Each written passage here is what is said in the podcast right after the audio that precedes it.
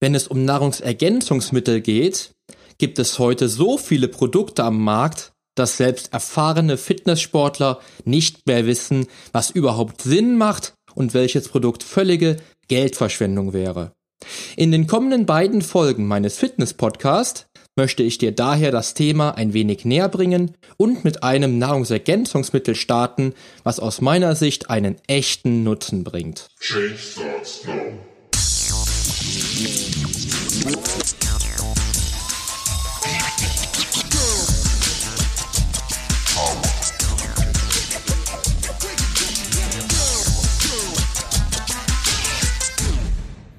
Change Starts Now. Der Podcast zu Fitness, Ernährung und Gesundheit. Mit deinem Figurexperten und Fitnesscoach Poli Mutevelidis. Der Podcast wird dir präsentiert von polyonstage.de. Wenn es ein Nahrungsergänzungsmittel gibt, welches hochintensive Leistungen im Sport gekoppelt mit erhöhtem Muskelwachstum garantiert, dann handelt es sich zweifellos um Kreatin bzw. Kreatinmonohydrat. Kreatin ist mittlerweile das meistgenutzte Nahrungsergänzungsmittel, um qualitativ hochwertige Muskelmasse aufzubauen, um die Kraft deutlich zu steigern und selbst Ausdauerleistungen zu maximieren. Es ist seit den 80ern vom Kraftsport Geheimtipp zum sicheren und bewährten Wirkstoff nicht nur für den Bodybuilding-Sport geworden. Kein Nahrungsergänzungsmittel auf dem Markt hat aufgrund zahlreicher Studien einen solchen Wirkungsnachweis erbracht wie Kreatinmonohydrat. Zwar reagiert jeder Sportler etwas anders auf das unscheinbar wirkende Pulver, aber die Wirkung ist unangefochten. Nur ein verschwindend kleiner Prozentsatz der Sportler ist resistent gegen die Kreatinsupplementierung. So könnte beispielsweise ein hoher natürlicher körpereigener Kreatinspiegel des Sportlers schon dazu führen, dass der Körper weitere Gaben überhaupt nicht mehr verstoffwechseln kann und dies zu einer Resistenz führt. Bei diesen Sportlern können aber auch zahlreiche andere Gründe dazu führen, dass die Nahrungsergänzung keine Wirkung zeigt. Dies müsste man sich aber im Detail anschauen und kann das Ganze nicht pauschalisieren. So sind Einnahmeempfehlungen, grundsätzliche Ernährung die Intensität beim Training und selbst der pH-Wert des Sportlers nur einige der wenigen Ansatzpunkte, die überprüft werden könnten. Aber was ist Kreatinmonohydrat denn überhaupt und wie wirkt unser Körper darauf? Im Jahr 1832 wurde der Wirkstoff als Bestandteil der Fleischbrühe entdeckt und bis 1847 wusste man dann, dass Kreatin im Fleisch vorkommt. Wie schon kurz beschrieben, bildet jeder Mensch selbst körpereigenes Kreatin, was im Blut über den Kreatinspiegel nachweisbar ist. Darüber hinaus wird dieser Kreatinspiegel auch noch durch die Aufnahme von Fleisch und Fisch über die Nahrung beeinflusst. So liegt der Kreatinbedarf beim Menschen täglich zwischen 4 bis 5 Gramm, der über die natürliche Ernährung abgedeckt werden müsste. Ein nicht sehr leichtes Unterfangen, da in einem Kilo Fleisch oder Fisch lediglich drei bis fünf Gramm Kreatin enthalten sind. Nur wird nicht jeder Breitensportler täglich mindestens ein Kilogramm Fleisch essen. Wer aber effizient mit diesem Wirkstoff seine Leistungsfähigkeit erhöhen will, wird in diesem Fall zum Pulver greifen können und darf sich so kiloweise Fleisch ersparen. Weshalb Kreatin für den Körper jetzt so effektiv ist, liegt am Kreatinphosphat, welches letztlich die wichtigste Energiequelle des Körpers ist, die auch noch vor dem Glykogen gerade bei Maximalkrafttraining, Ausdauerleistungen und Denkarbeit angezapft wird. Unser Körper ist täglich imstande, ca. 1 Gramm Kreatin in der Bauchspeicheldrüse, Leber und Nieren selbst zu produzieren, wobei der Durchschnittsmann einen ca. 140 bis 150 Gramm großen Kreatinspeicher besitzt den der Körper bei den genannten Beanspruchungen anzuzapfen versteht. Die Wichtigkeit dieser Substanz liegt also mittlerweile auf der Hand, wenn selbst die Gehirnleistung durch die zusätzliche Kreatingabe verbessert wird. Kreatin ist also nicht nur Kraftsportlern vorbehalten. Aus rein wissenschaftlicher Betrachtungsweise benötigt der Körper die Aminosäuren Arginin, Methionin und Glysin, um Kreatin für den Körper nutzbar zu machen und es zu synthetisieren. Von der Leber gelangt das Kreatin dann unmittelbar ins Blut um dann in den Zellen seine volle Wirkung zu entfalten und für die Muskulatur, für das Gehirn etc. als Energiequelle zur Verfügung zu stehen. Nun ist es aber auch so, dass unsere Muskelzellen nur in Verbindung mit dem bekannten Phosphat ATP energetische Prozesse verrichten können, dem Adenosin-Triphosphat. Dieser hochwichtige Wirkstoff liegt in unserem Körper nur in sehr geringer Menge zur Verfügung und ist binnen Sekunden aufgebraucht, was dazu führt, dass der Körper neues ATP produzieren müsste. Vielleicht ist dem ein oder anderen ja die Bedeutung ATP Refill zwischen seinen Trainingssätzen beim Krafttraining bekannt, die sich auf die Neubildung des ATP bezieht. Anhand der Studienlage ist eine vollständige ATP-Neubildung nach Maximalbelastung innerhalb von drei bis fünf Minuten möglich. Dies ist aber von Sportler zu Sportler sehr individuell. Wer beim Maximalkrafttraining dies aber vernachlässigt und Satzpausen von weniger als drei Minuten vorsieht, wird sich in seinem möglichen Potenzial für Maximalkrafteinsätze des Körpers definitiv limitieren. Hier kommt dann aber auch wieder das Kreatinphosphat ins Spiel, denn im Körper steht auch dieser Speicher zur Verfügung, der schnell neues ATP produzieren kann. Bei energetischen Prozessen wird ATP zu Adenosin-Diphosphat aufgespalten und dann durch Hilfe des Kreatinphosphats wieder zu ATP und in dem Kreislauf wieder dem Körper als Hauptenergiequelle zur Verfügung gestellt. Ergo wird aufgespaltetes ATP, also ADP, mit Hilfe des Kreatinphosphat wieder zu ATP. Ersichtlich wird also nun die Kreatinsupplementierung, denn durch zusätzliches Kreatin kann der Körper natürlich mehr Kreatinphosphat herstellen und ermöglicht so nicht nur längere Krafteinsätze, sondern auch eine schnellere Wiederauffüllung der für uns so wichtigen ATP-Speicher. Welche Produkte sind am Markt und welches Kreatinmonohydrat ist das Richtige für mich? Kommen wir nun zum vorläufigen Kernpunkt dieser Podcast-Episode, denn der praktische Nutzen soll nicht außen vor bleiben. Ich betreibe nun seit über 24 Jahren Krafttraining und nutze Kreatin schon nahezu ebenso lange. Damals in den 90er Jahren des letzten Jahrhunderts gab es am Markt nur wenige Produkte, die bis auf wenige Ausnahmen eine nahezu gleichwertige Wirkung erbrachten. Heute sieht das leider alles ganz anders aus, denn der Sportler sieht vor lauter Bäumen den Wald nicht mehr. Denn jeder will verdienen und lockt mit den kuriosesten Werbesprüchen. Meine Devise auf dem unüberschaubaren Markt ist, kauf deine Produkte in Deutschland. Der deutsche Lebensmittelmarkt wird streng überprüft und bietet mir als Sportler die beste Wahl.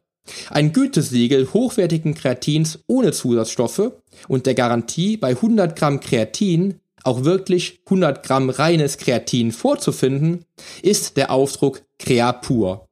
Denn dies garantiert die reinste Form dieses Wirkstoffs mit 100% Garantie.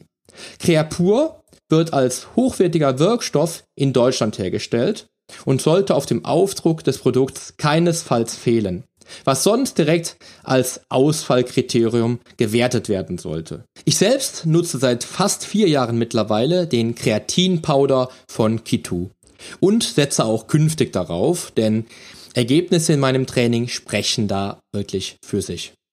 Eine weitere Darreichungsform wäre darüber hinaus noch doppelt gepuffertes Creagenic. Das patentierte Produkt sorgt durch die Doppelpufferung für eine erhöhte Magensäurestabilität und sorgt letztendlich dann dafür, dass die gesamte eingenommene Kreatinmenge unbeschadet die Muskelzelle erreicht. Die Vorteile liegen damit natürlich auf der Hand. Beim klassischen Monohydrat ist die Magensäure der Knackpunkt, weshalb nicht die 100% Menge des eingenommenen Kreatinmonohydrats auch tatsächlich am Zielort eintrifft und die volle Wirkung entfalten kann. Hier kann man dann lediglich über die Einnahmemenge den Gesamteffekt regulieren. Eine ordentliche Effizienz bewirkt somit beispielsweise eine kombinierte Einnahme von Creagenic und Monohydrat. Ich selbst habe Creagenic nur wenige Male seit Markteinführung im Jahr 2006 eingesetzt, da ich ein ordentlicher Responder der Kreatinsupplementierung bin und durch Creagenic nur minimal erhöhte Effekte erzielte. Sportler, die wie eben beschrieben doch eher resistent sind, könnten allerdings mit Creagenic die gewünschten Resultate erreichen. Hier sind aber auch wieder ganz entscheidend individuelle Körpereigenschaften zu betrachten. Aber wie setze ich Kreatinmonhydrat denn nun ein? Damals in den 90ern, als ich das erste Mal in Berührung mit Kreatin kam, gab es ja noch kein Creapur und dementsprechend musste man alleine deswegen wohl schon anders vorgehen bei der Einnahme mit Kreatin. So waren Ladephasen mit bis zu sechs Gaben zu jeweils fünf Gramm Kreatin nichts Außergewöhnliches. Eine Ladephase dauerte bis zu sieben Tage und lief dann bis zu einer Erhaltungsgabe von 10 Gramm pro Tag aus. Hierbei dürfte man nun sicherlich eine recht ineffiziente Nutzung des Wirkstoffs feststellen, da der Körper pro Tag ja nur bis zu 5 Gramm benötigt. Da der Körper aber nicht die Gesamtmenge durch die Magensäure passieren lässt, ist diese Gabe eventuell auch diesbezüglich eher unwesentlich. Fakt ist, dass man bei einer solchen Ladephase mehr Pulver verwendet, was den Produzenten zugutekommt. Denn die Kreatindose ist ja nun wesentlich schneller leer.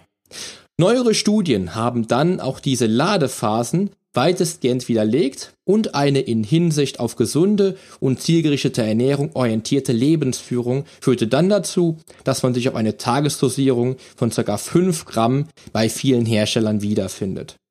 Ein aber entscheidendes Kriterium bei der Kreatinaufnahme ist der Insulinspiegel. Das stark anabole Hormon Insulin sorgt nämlich dafür, dass Wirkstoffe schnellstmöglich in die Zelle katapultiert werden.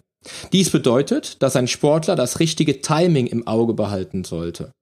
Durch den Nachtschlaf und auch eben durch ein hartes Training wird der Körper auf lange Sicht katabol. Versorgt man dann den Körper direkt am Morgen und unmittelbar nach dem Training mit Nährstoffen, reagiert der Insulinspiegel sehr sensitiv. Heißt im Klartext, dass man Kreatin auch zu Zeiten höchster Insulinsensibilität einsetzen sollte, direkt nach dem Frühstück und nach dem Training sollte daher der Wirkstoff im Körper zur Verfügung stehen. Es gestaltet sich also folgendermaßen. Kreatin setzt man zur Leistungssteigerung kurmäßig ein, sodass man eine Einnahme von sechs Wochen und eine darauffolgende Pause von vier Wochen plant, um eine Rezeptorsättigung zu umgehen.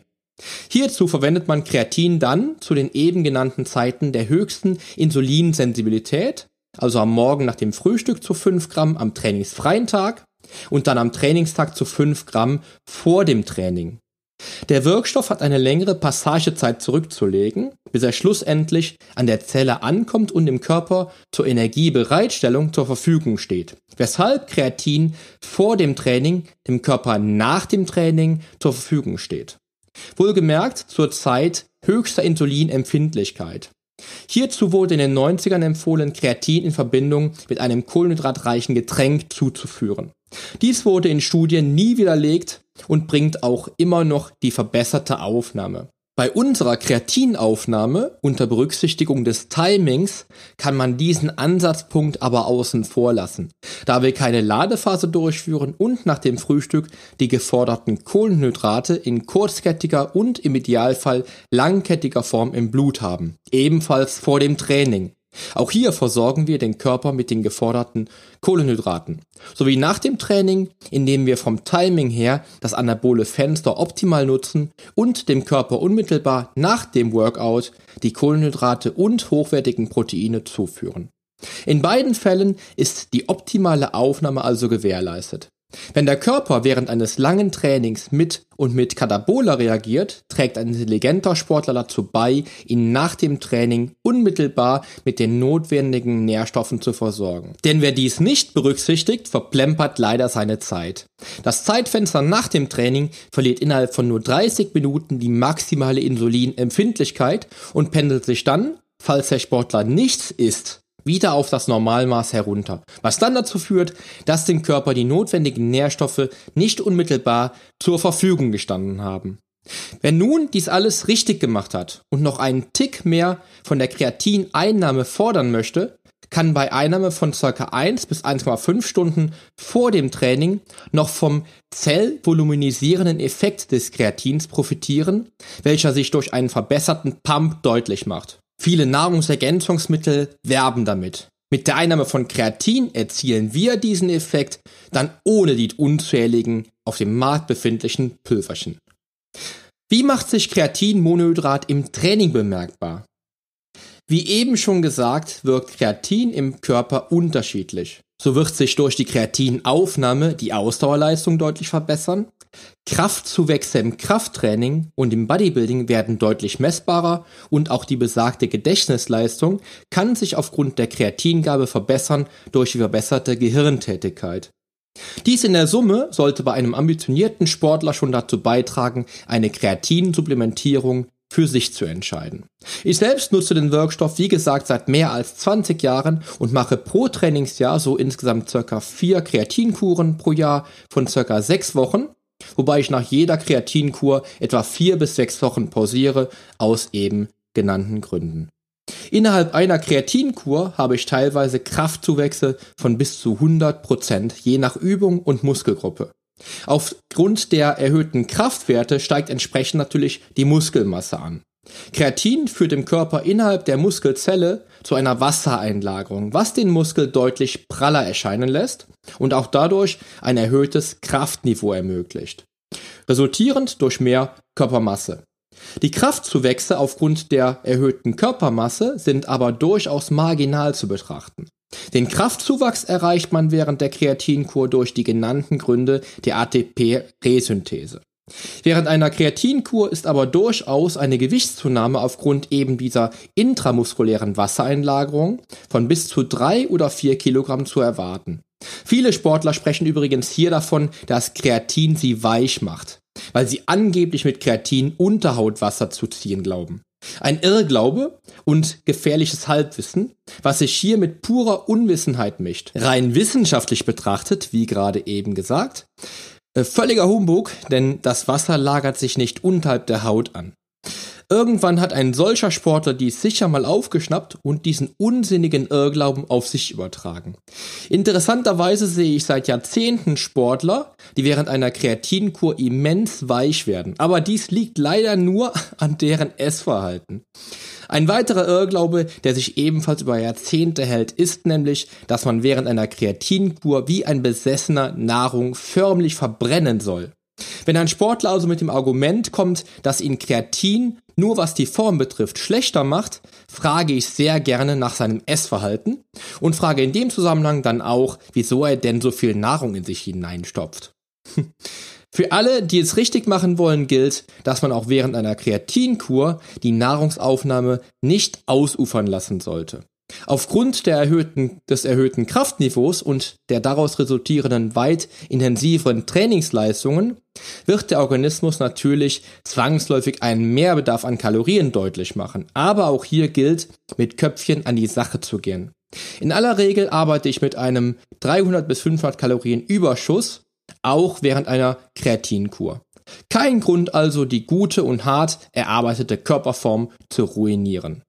Während meiner Kreatinkuren sehe ich ganz im Gegenteil deutlich härter aus und bringe üblicherweise maximal zwei Kilogramm mehr auf die Waage, was dem Körperbild aber nur zum Vorteil ist. Ich achte aber auch während der Kreatineinnahme auf eine saubere und zielgerichtete Ernährung.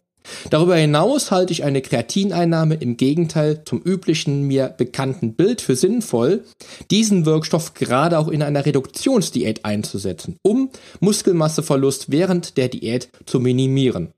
Während dieser Phasen hält der Sportler dann weitgehend sein Kraftniveau und schützt den Körper davor, ungewollt hochwertige Muskelmasse zu verlieren. Gerade im Leistungssport ist Kreatin ein hochwirksames und oft eingesetztes Nahrungsergänzungsmittel, um maximale Leistungen des Sportlers zu verbessern. Von diesem Effekt profitiert natürlich auch der Breitensport. Innerhalb meiner Wettkampfzeit konnte ich viel schlanke Muskelmasse mit Hilfe der Leistungssteigerung von Kreatin aufbauen und profitiere auch jetzt immer noch davon. Wenn ein Sportler mit Kreatinmonohydrat einmal gute Erfolge erzielt hat, können diese Ergebnisse mit neuen Kuren entsprechend maximiert werden. Ich fasse nun für dich den ersten Teil meines kleinen Kreatin-Leitfadens noch einmal kurz für dich zusammen. Kreatin findet sich in großen Mengen in Fisch und Fleisch und bieten dir bei einem Kilo Fleisch oder eben Fisch insgesamt 5 Gramm Kreatin. Dazu ist es aus meiner Sicht ratsam, sich beim Kauf ausschließlich auf deutsche Produkte zu beschränken, die das Gütesiegel Creapur tragen, was für 100% reines Kreatin steht. Einsetzen solltest du Kreatin zu Zeiten höchster Insulinempfindlichkeit, also direkt nach einem kohlenhydratreichen Frühstück und unmittelbar vor dem Training, damit es nach dem kohlenhydratreichen Post-Workout-Meal, also nach deinem Training, in den Zellen zur Verfügung steht. Denn dann sorgt Kreatin dafür, dass du im Training einfach mehr PS auf die Straße bringst. Im zweiten Teil erfährst du in der kommenden Woche dann, wie du dich während einer Kreatinkur ernähren solltest und weshalb dein Trinkverhalten von großer Bedeutung ist. Weiterhin spreche ich den Kaffeemythos während der Kreatinkur an, sage dir, weshalb du Alkohol meiden solltest und ob es nachweisliche Nebenwirkungen gibt, die eine Kreatineinnahme für dich ausschließen würden. In diesem Sinne wünsche ich dir nun noch eine erfolgreiche und sportliche Woche und freue mich natürlich auch auf die nächste Folge mit dir. Dein Figurexperte und Fitnesscoach Poli Mutevelidis.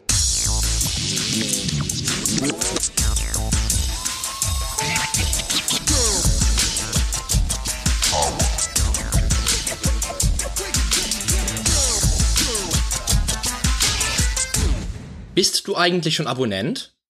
Wenn nicht, solltest du auf iTunes oder hier auf deinem Smartphone direkt den Abonnieren-Button drücken.